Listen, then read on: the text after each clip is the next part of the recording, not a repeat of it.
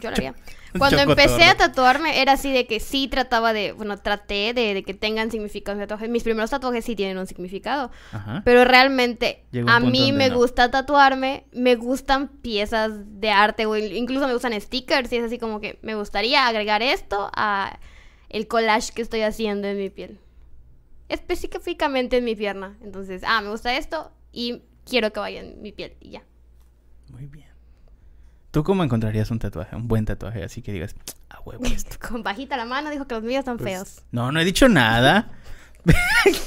tú ya estás sacando tus traumas acá en el podcast, Penny. Pero Richie, cuéntanos. Tú, o sea, si tú dijeras, me voy a tatuar mañana, ¿cómo encuentro el, el tatuaje? Pues me- creo que me, me tatuaría algo que les mostré hace poco, que eran unos tatuajes que tenían efecto como de bordado, como si estuvieran bordados. Mm, Ah. están chidos. Algo así haría también. Como el que, creo que la, la actriz de Matrix, Trinity, no me acuerdo cómo se llama la actriz, se tatuó como un chip en la nuca. Que sí parece un chip, así como con relieve y eso. Ajá, algo así interactivo con tu cuerpo estaría padre. Yo he visto unos que brillan.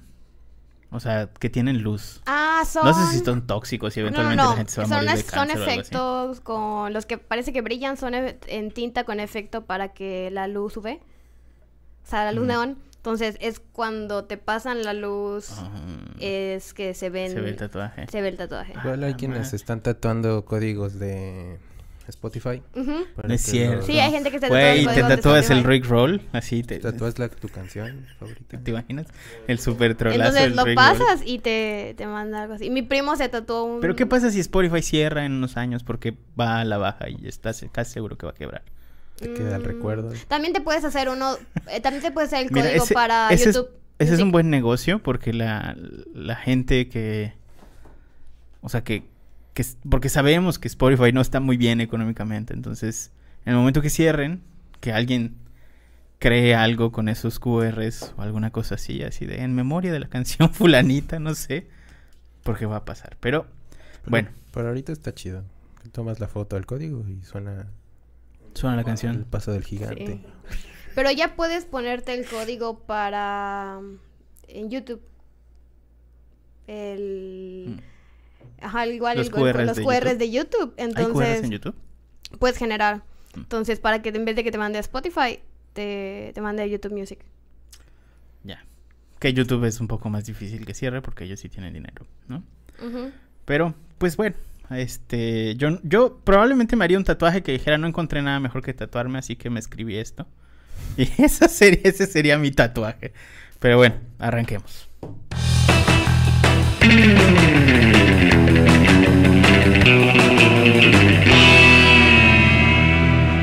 Internet, ¿qué tal? Buen día, buena tarde, buena noche tengan todos ustedes. Bienvenidos sean una vez más a este su increíble, fantástico, maravilloso, mágico musical podcast de Aloha. Muchísimas, muchísimas gracias a todos los que nos descargaron o nos están viendo en vivo, porque es un falso en vivo, pero bueno, nos están viendo en vivo.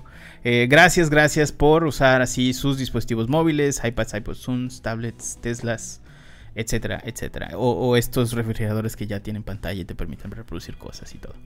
Eh, o los que ya compraron el robot, el nuevo robotito de Amazon. ¿Vieron el robotito de Amazon que, que sacó? No. Que era así como un cochecito que tiene una pantalla y es así como un robot de telepresencia.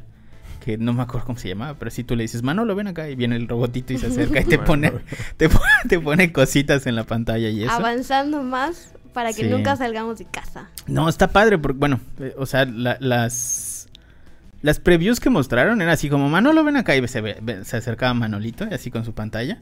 Y ¿Le puedes poner nombre o tiene nombre? tiene nombre, pero yo le digo Manolo ahorita. Porque, Porque no a mí me gustaría decirle Astro. Manolo. Manolo. Astro, Robotina, sí, Robotina, ven acá, ¿no? Y, y- y se acercaba, por literalmente es un cochecito con una pantalla arriba. Está más chido que, se- Manolo que, que Astro. que puede, o sea, que tiene como una como un palito que sale y hace puede hacer la cámara un poco más alta como para que vigiles tu casa o tus perros o algo así, ¿no? Pero eh, el ejemplo que daban era así de, de Robotina ven acá, le hablaban y le, y le marcaban a una señora que era como la mamá de pues de la persona que estaba utilizando Robotina y hacían una videollamada así como si la señora estuviera ahí porque la seguía y mira te voy a mostrar el cuarto y no sé qué. Estaba bien interesante. Si ustedes vieron de Big One Theory el capítulo donde Sheldon se hace un robot de Ay, sí, telepresencia, para no tener que salir. Justamente, justamente es eso. Es, es, es justo eso, pero de Amazon. Así que bueno, como todas las semanas, presento a mi equipo y tenemos un programa muy especial sobre marketing guerrilla, que bueno, ahorita les vamos a platicar un poquito sobre eso. Y les presento a mi izquierda, Richie, nuestro director de arte. Richie, ¿cómo estás? Bien, bien. Gracias. Gracias por tenerme otra vez acá. Muy bien, Richie. Excelente. Y a mi derecha, nuestra experta de PPC, Penny.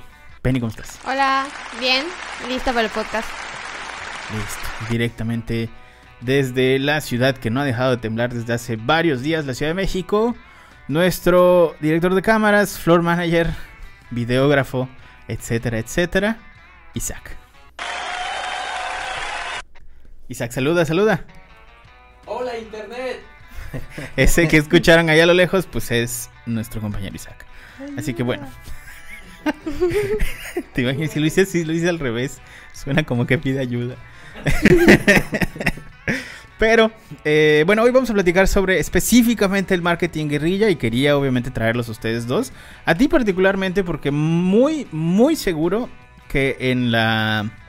En tu día a día has visto un montón de estas campañas así como Claro. creativas de street art y no sé qué. Entonces, ¿qué te parece y bueno, obviamente a Penny, porque Penny está del lado de pauta publicitaria aquí en la agencia, entonces, bueno, quería eh, conocer un poquito más de este aspecto. ¿Puedes platicarnos qué es particularmente el marketing guerrilla, Richie? Sí. Pues mira, prácticamente es esta, eh, este marketing, es, el- es, esta es una técnica que se utiliza con, con métodos poco convencionales, ¿no? Claro. Como lo que vemos normalmente de un póster, o sea, no utilizan nada de eso, ¿no? Utilizan más como...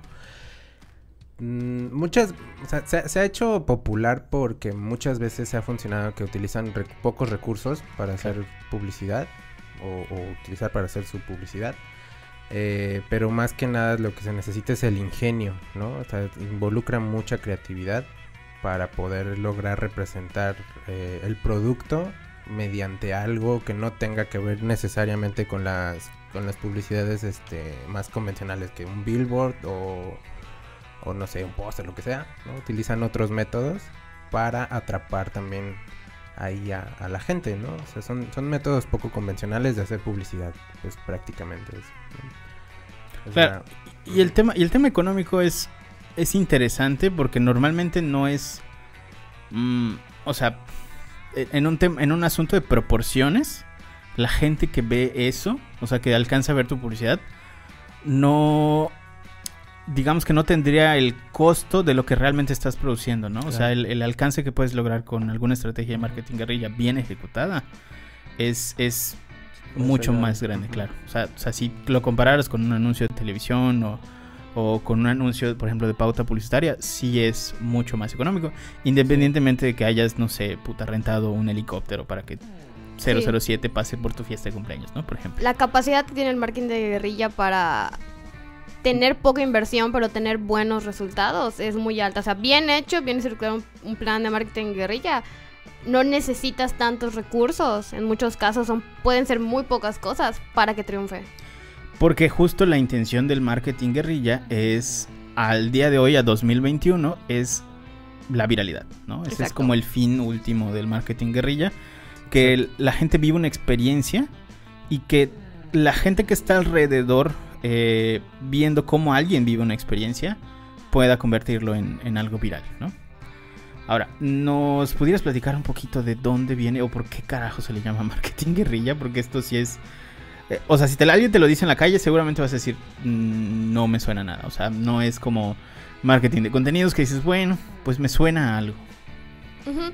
El término viene de los 80, fue creado por el escritor Jay Conrad y está, o sea, retoman el término marketing guerrillero de las guerrillas en la guerra per se, que es esta forma de, de hacer guerra de manera irregular, pequeña, explosiva in- e inesperada. Estrategia Diferente. de guerra de guerrillas, claro. Exacto. Entonces, muchas de las tácticas que usa el marketing de guerrillas es esto mismo, o sea, son emboscadas, son innovadoras, son inesperadas, son muy creativas e innovadoras. Entonces, como son estas cosas que no ves venir, que no están en una estructura tan formal, tal vez por decirlo así, es por esto que se le dice el marketing guerrillero. Eso. Muy bien. Por el elemento sorpresa. La, claro, la, la, la intención del marketing guerrilla es que justo tome por sorpresa al, espectador y esa sorpresa, porque realmente se sumerge en una experiencia, es lo que hace que todo esto funcione, ¿no? Como que tenga la magia, ¿no? La impresión eh, que no puedes borrar de, de- la gente, tanto la gente que, que está viviendo la experiencia como la gente que ve la experiencia alrededor. Y bueno, al final de cuentas, eh, todo esto es justo lo que hemos estado diciendo desde hace bastantes este, episodios, ¿no? La intención es que las marcas se puedan diferenciar eh, con respecto a lo que está haciendo la competencia. Que puedas hacer algo donde reconozcan a tu marca o lo que está haciendo tu marca versus lo que está haciendo eh, las otras empresas, ¿no? O sea, no es lo mismo que, saques tu, tu anuncio de Just Do It, de, o sea, que está súper chingón y pagaste un chingo de dinero y lo es, y todo lo demás, a que seas Adidas y vayas con los niños este, de la sierra y les regales zapatos y que veas que, bueno, salieron a, a competir en un partido con tus zapatos, ¿no? Por decir algo. Por decir algo. Ahora, eh, platícanos un poquito, Richie, sobre las ventajas, porque suena todo muy interesante, pero creo que lo vamos a aterrizar todavía más cuando lleguemos ahorita a los ejemplos, que en realidad, más de lo que les podamos decir de ventajas, porque esto es nada más por poner algo de contexto, donde, van, donde va a ser clic para todos ustedes va a ser en los ejemplos. Entonces ahorita pasamos a esa parte y vámonos rápido para eso. Pero, ¿cuáles son las ventajas de, de esto? Pues la principal, que es la que mencionamos hace rato, es que no, este, pues, la mayoría de las veces no inviertes tanto, Claro. ¿no? Eso es, pues, es principalmente bueno para las marcas, ¿no? Porque no, se ahorran una buena lana. Además de que, de que, o sea, la siguiente ventaja sería de que se da a conocer la marca y de una forma en la que no dependes tanto de los medios tradicionales, como te decía hace rato, ¿no? Que no, no solamente pongas ahí el billboard de la Coca-Cola, ¿no? O sea, hacer algo más, o sea, Exacto. que diferencie, ¿no? De la competencia, ¿no? Y ese, la ventaja también es que te puede ayudar a posicionar la marca y pues con lo mismo, ¿no? Haciendo una mínima inversión. Y aparte te deja a, pues muestras un, o sea, como marca muestras una faceta, ¿no? Que, que tiene que ver con la innovación, ¿no? Que estás haciendo algo fuera de lo común, ¿no? Fuera de lo convencional. Y eso es muchas veces lo que termina atrapando, ¿no? A la, pues, ahora sí que a los consumidores de la marca. Sí, sí, sí, sí. Yo, yo recuerdo, por ejemplo, que, mm, digo nada más por poner algo de contexto, por esto, te- por esto de la faceta que mencionas, me acuerdo que cuando lanzaron la película Guay de Guay de Rito, Eh, el Rito, mejor dicho, eh, Guay, de Rito.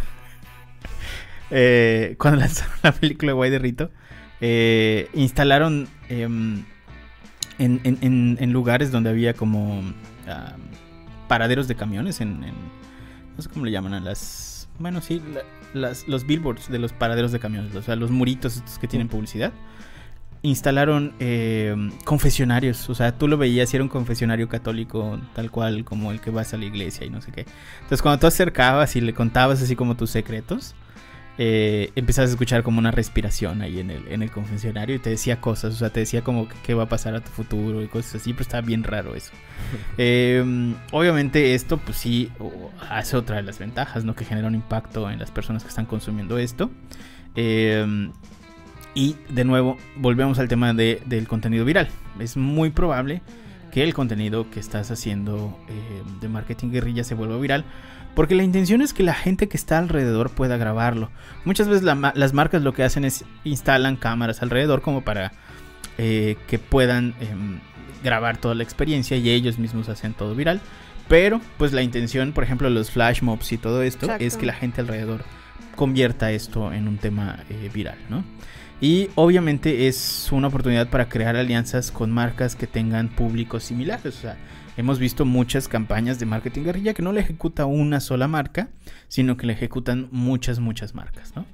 Ahora, Penny, cuéntanos un poquito. Tipos de marketing guerrilla. Esto ya, ya empieza a ponerse interesante la cosa. Cabe destacar que, que hay, hay varios tipos como de estilos o tipos de marketing de guerrilla. Sin embargo, como va progresando, como una de las particularidades es que es innovador, muchas veces se van combinando los diferentes tipos. O sea, con el hecho de que son muy con la intención actualmente de que se vuelvan virales, van combinando varios elementos entre sí. Entonces, por ejemplo, el primero es el ambient marketing.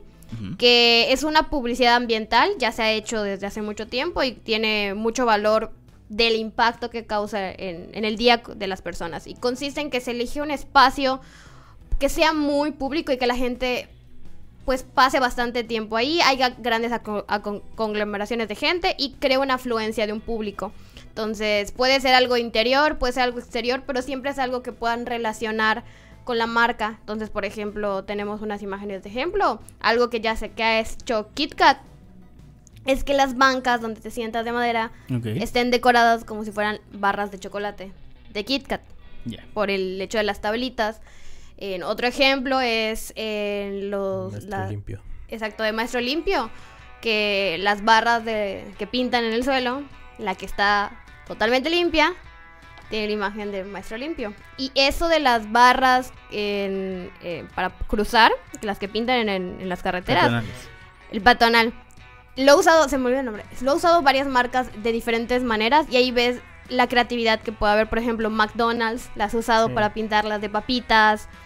Eh, la han usado para en el Black Lives, Matter y usaron las barras de toda una, una avenida principal para pintar mensajes. Eh, las han usado como si fuera un arco iris, como el teclado de, de un piano. O sea, siempre son elementos que están ya en el público, que no se están creando, sino que se les están dando una imagen diferente para cra- causar un impacto publicitario. Sí, es por eso que es muy importante tener mucha creatividad en este tipo de, de marketing, porque es como que la, tienes que ver la forma de darle la vuelta a algo convencional, en este caso los pasos peatonales, las, las banquitas como tal, ¿no? Verlo, Los botes de basura. Ajá.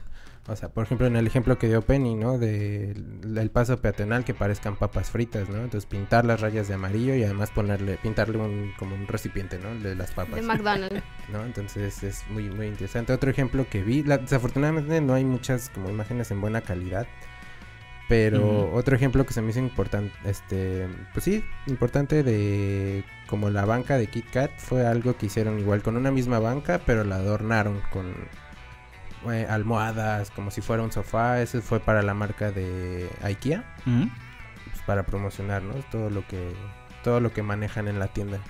Qué Igual he visto que lo hagan con los botes de basura. Pintarlos como cigarros o pintarlos como cestas. Creo que hubo uno que fue para promocionar una...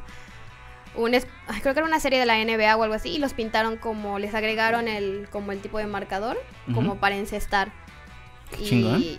Y, los, les pintaron alrededor al, bote de basura. Así como la idea de, de encestas cada vez que tiras basura.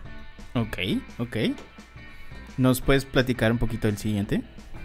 Sí, el marketing experiencial, pues es eh, básicamente es tratar de involucrar al público, ¿no? Con lo que, con la publicidad que se está eh, poniendo ahí en el espacio y de alguna forma que interactúe, ¿no? Y que participe de, un poco directamente con la campaña, ¿no? Los ejemplos que, que pudimos ver es que, por ejemplo, en una parada de autobús, los asientos del autobús es como si fueran unas, este, los asientos del, de la montaña rusa para promocionar un parque, un parque de diversiones, ¿no? O sea, Entonces, cambiaron pues, los asientos de, de la parada de autobús. Ya. Entonces, y de fondo, pues se le pone una foto como si estuvieras tú a- arriba de la montaña rusa, rusa. ¿no? Mientras esperas tu camioncito.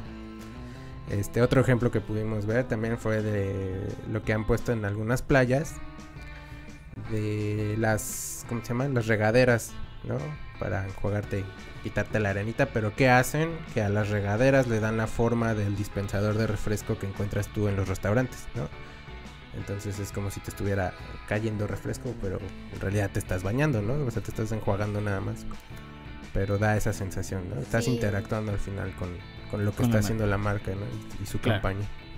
Es más que nada, como es como un siguiente paso del ambiental, o sea, no solo está ahí, el, no solo se pone en un aparato, sino que ya tienes que interactuar y volverlo parte de una actividad. Igual creo que hay uno que llega a ver donde ponían unas barras como de levantamiento y tenías que levantar y era para promocionar una competencia de levantamiento de pesas. Ah, por Marvel siempre hace ese tipo de campañas. O sea, Marvel siempre lanza campañas este de marketing guerrilla, experienciales y todo esto. Eh, para el lanzamiento, por ejemplo, de Thor, eh, literalmente en, en una plaza pública en España ponían el martillo de, de Thor y la gente pasaba y lo intentaba levantar y todo esto. Eh, pero sí estaba bien loco, bien, bien loco. Digo, o sea, es muy simple, ¿no? El, el martillo de Thor y todo esto. Eh, también tenemos los flash mobs que normalmente son eh, puestas en escena donde, pues, en un lugar concurrido con mucha gente y tal, hacen algún performance, eh, algún grupo de actores que obviamente van de civiles. Muy seguramente los conocen por, por temas de baile, porque esto se hizo como muy viral eh, por compañías de baile que promocionaban, en principio promocionaban sus, Obras de teatro. sus obras, obras de Sus teatro. espectáculos. Y, y empezaban o a bailar o a cantar o ponían eh, escenas, por ejemplo, de ópera, o sea, gente cantando ópera, eh, haciendo flash mobs, por ejemplo, en, en- en Central Park o, o en, o en algún eh, algún este algún subterráneo o alguna cosa por el estilo, ¿no? Sí, en- la imagen que pusimos en este caso es de uno que se hizo popular en Europa, que era de British Airlines, que era, pues, estaban promocionando no solo la aerolínea británica, sino viajar a Gran Bretaña porque eh, se ponían en centros comerciales concurridos que de Rusia, que de no sé dónde, y lo que hacían es que la ponían la maleta gigante como abierta con la con la bandera de Gran Bretaña y de repente empezaban a caer, por ejemplo, un espía por 007 Ujú. caía del cielo y se metía a la maleta, salían los Beatles como actores y se metían a la maleta, salían Mary Poppins, salían como que la reina Isabel, o sea, salían de la nada de partes del centro comercial en como que cosas re- que relacionábamos con Gran Bretaña y todos iban entrando a la maleta como pensando. En promocionando a esta aerolínea. Entonces es algo que dirías cómo promocionar a una aerolínea de una manera pues diferente, pues de esta manera. Cuando, cuando lanzaron el anuncio de las películas de Star Wars, me acuerdo que uno de los flash mobs que, o sea, que se volvió más viral en ese momento fue justamente llevaron a personas que se dedican como digamos su deporte es pelea de sables. Sí. Y entonces... Que te ah, puedes entrenar para eso. Claro, y entonces a, me- a medio eh, supermercado o a media plaza se ponían a discutir y sacaban sus, sus sables láser, sables láser obviamente, y, y se ponían a pelear. O sea, literalmente tenían toda una coreografía así casísima de la verga, así li- literal de, de- de Dragon Ball, peleándose y rompiéndose la madre, pero se veía espectacular porque de verdad eran personas que, o sea, su, su entrenamiento es Real. real. O sea, Con de verdad están peleando con espadas. No láser, pero bueno, espadas que, que asemejaban a eso. Y de repente empezaban a salir los personajes de Star Wars como para ayudarlos y esto, pero, pero sí estaba muy, muy cabrón. Ese es uno de los más interesantes que he visto. Eh, ¿Nos puedes hablar un poquito de la siguiente, publicidad encubierta? Pues sí, es, es- creo que es una de las más antiguas, que es- prácticamente se promociona el producto o servicio y pues, tratando de que el espectador no sea consciente, ¿no? De que se esté, es como que, que, no sé, un poco actuado quizá, ¿no? De, de- decirlo de alguna forma de... A lo mejor creo que lo que se hace muy común ah, para hoy, hoy en día para la publicidad encubierta son los videoblogs donde voy a probar este maquillaje, ¿no? Las O- influencers, los influencers. O en realidad es tan bueno el Galaxy, no sé qué, ¿no? O sea, como ese tipo de publicidad donde... Pero creo que hay una línea muy delgada entre este tipo de publicidad y el product placement. Claro. Que el product placement simplemente aparece, ¿no? O sea, Exacto. está ahí y ya. O sea, la, la- el, el tema encubierto es que realmente como sí interactúan con el producto y sí hablan un exacto. poquito de como sus beneficios. Y Sí esto, ¿no? tratan de hacerle esa promoción sin decir exactamente que... Claro que está, que está pagado, ¿no? Ahora, eh, pues obviamente el tema del marketing viral, ¿pudieras hablarnos rapidito de eso? Exacto, como mencionamos, estas, la mayoría de estos tipos de marketing de guerrilla tienen la intención de ser viral y lo que explícitamente le decimos como que el tipo de marketing viral está hecho con toda la intención de causar o cierto grado de controversia o querer que la gente se una y comparta, por ejemplo, las trends como tipo el Ice Bucket Challenge. Eh, Entonces, eh, se trata de contenidos que son fáciles de compartir, que causan un impacto, y cuando se logra con éxito, puede darle mucho alcance a la marca sin gran. Sin, sin haber invertido tanto. Por ejemplo, el ejemplo que pusimos es ahorita que salió. O sea, Netflix es muy bueno en esto. Lo he hecho varias veces. Eh, eh, el ejemplo es de la serie de Sex Edu- Education, que salió la tercera temporada. Y ellos, aparte de la producción que hacen en videos para hacer promoción en redes sociales, lleva, hacen estos carteles grandes que después normalmente les toman fotos o hacen videos referentes y lo comparten en redes. O sea, eh, hay una parte de transformación de contenidos. Pero pusieron en España, en diferentes partes, creo que igual en Madrid y todo, unos anuncios muy grandes con frases con doble sentido. Y el logo de Sex Education abajo. O sea, los carteles solo decían, por ejemplo, querrás tragarte la enterita. O no te vas a aguantar las ganas. Entonces, eh, en este caso, el, espectacular gigante que es blanco y solo dice querrás tragarte la enterita y abajo en chico el logo de Sex Education. Causó tanta controversia que a las pocas horas de tantas quejas ciudadanas tuvieron que quitarlo.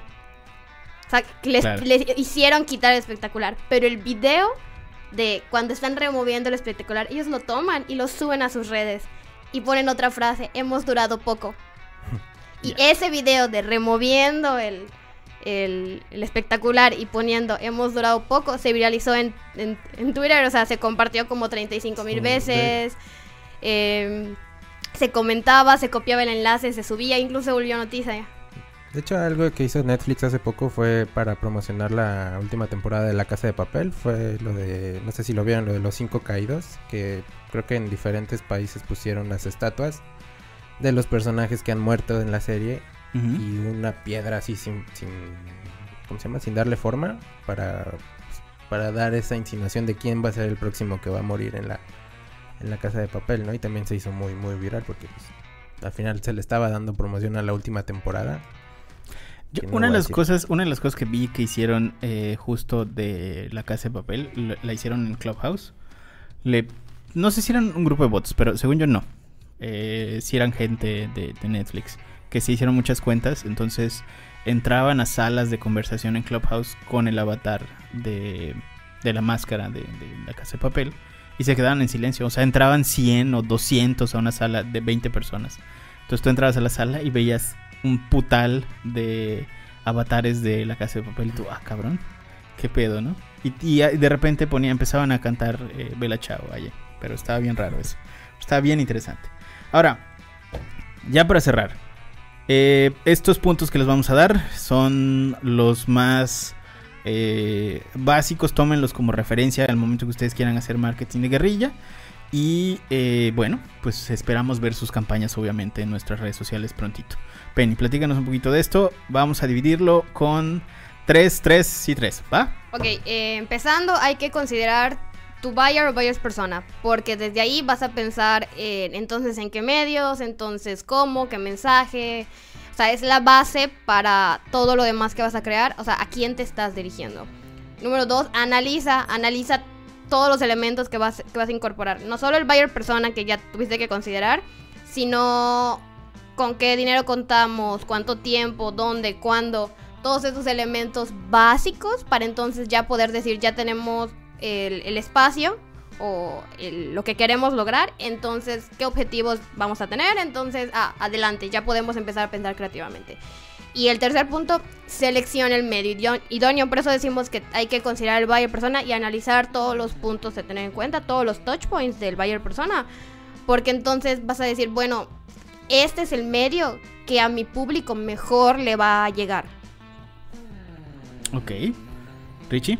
Mm, de los demás, pues es este definir tus, tus objetivos SMART, es decir, de alcanzable, medible, todo eso, ¿no?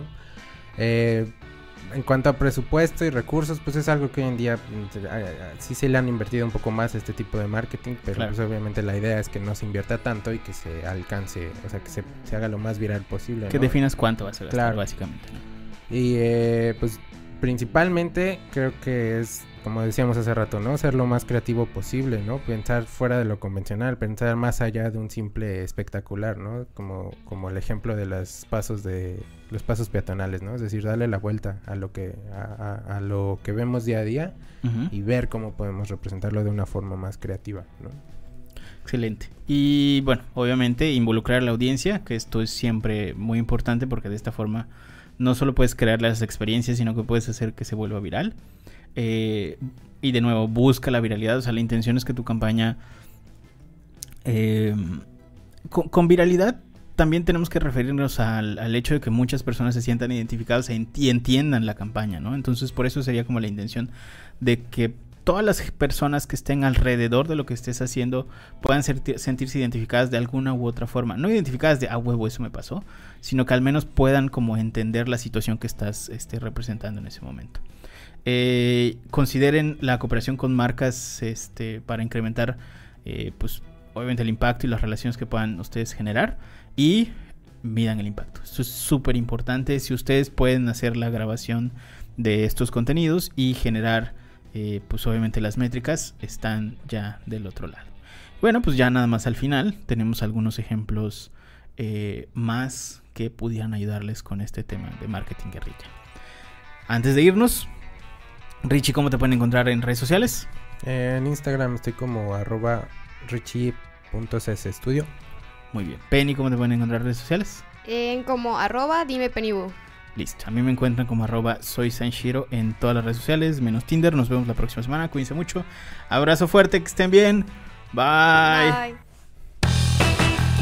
Bye.